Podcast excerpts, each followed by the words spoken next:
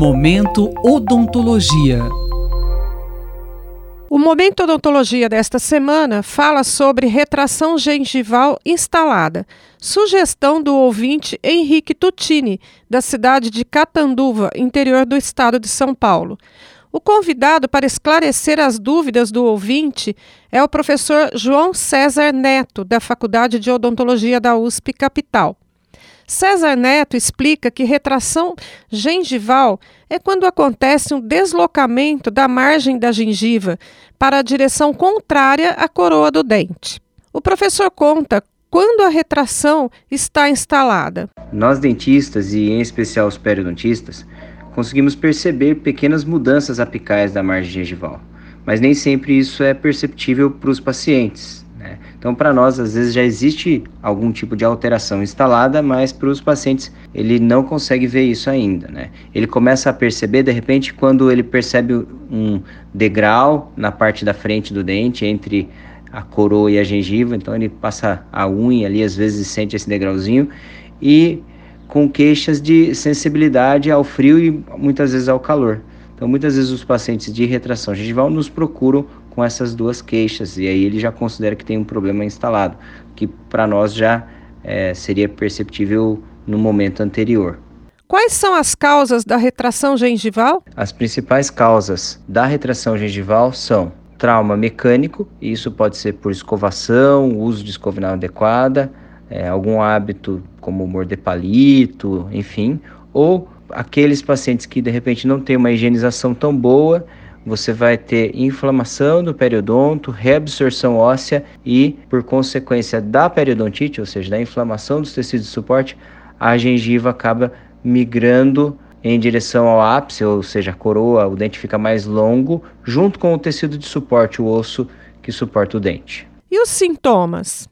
Hoje em dia, é, muitas pessoas reclamam de estética quando tem retração gengival, então uma, um dente alongado demais, que às vezes aparece no sorriso, essa é uma queixa bastante comum por parte dos pacientes. A queixa também de sensibilidade, e essa sensibilidade ela pode ser dividida em duas partes. Aquela sensibilidade de dor no dente, que é, por exemplo, quando você toma uma água gelada ou um sorvete, porque como você tem uma exposição da raiz, aquela área tem é, terminações nervosas, túbulos dentinários que vão levar estímulo do nervo e isso vai gerar dor. E por fim, uma outra queixa bastante comum é que quando você tem retração gengival, normalmente você perde toda a mucosa de proteção na região vestibular dos dentes, na região voltada para a face externa da boca, né? E, e isso muitas vezes causa dor ao escovar. Então é muito comum os pacientes que têm retração gengival se queixarem de dor ao escovar os dentes por causa de trauma na gengiva. A mucosa ela, ela é mais sensível do que a gengiva marginal, que é mais grossa e queratinizada, né?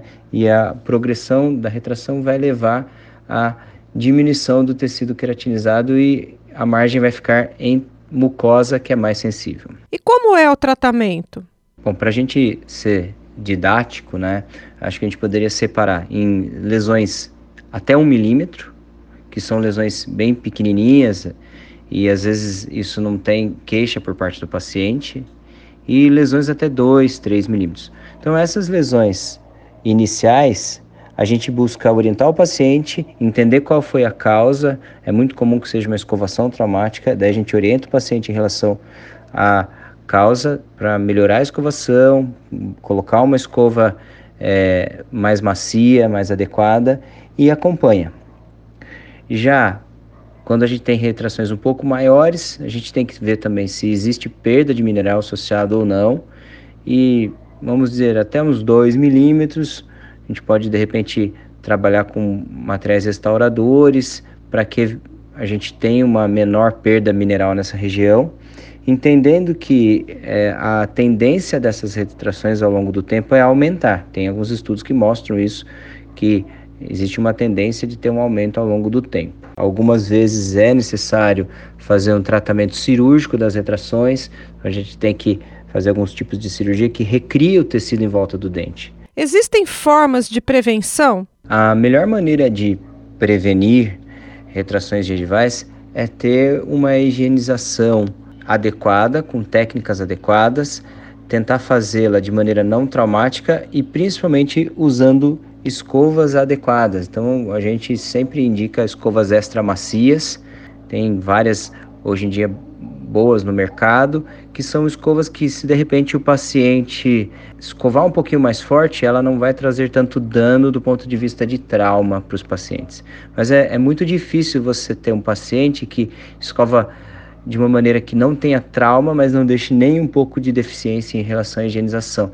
Então a gente está sempre, como clínico, tentando fazer um equilíbrio entre uma boa escovação que remova toda a placa, mas que por outro lado não cause danos de trauma tanto para o tecido gengival quanto para os tecidos duros. E como fica a higienização bucal de quem tem retração gengival? Primeiro ponto é escolher uma boa escova com cerdas bem macias ou extra macias. E se você já tem retração instalada, você pode utilizar uma técnica chamada Stillman, que ela varre da gengiva em direção ao dente. Se você ainda não tem e não tem nenhuma queixa, você pode utilizar uma técnica chamada BAS, que é, você segura a escova com a ponta dos dedos, de maneira, movimentos bem suaves e faz movimentos vibratórios com pouca pressão sobre a gengiva. O professor lembra que atualmente, com a longevidade cada vez maior, é comum o aumento dos casos de retração gengival. Por isso é muito importante a proteção das estruturas de suporte dos dentes e também as estruturas minerais para que num momento mais avançado da vida os dentes cheguem com boa resistência. Acabamos de ouvir mais um episódio do Momento Odontologia. Essa semana, com o professor João César Neto, da Faculdade de Odontologia da USP Capital, que falou sobre retração gengival. Até o próximo episódio. Rosimeire Talamone para a Rádio USP. Momento Odontologia.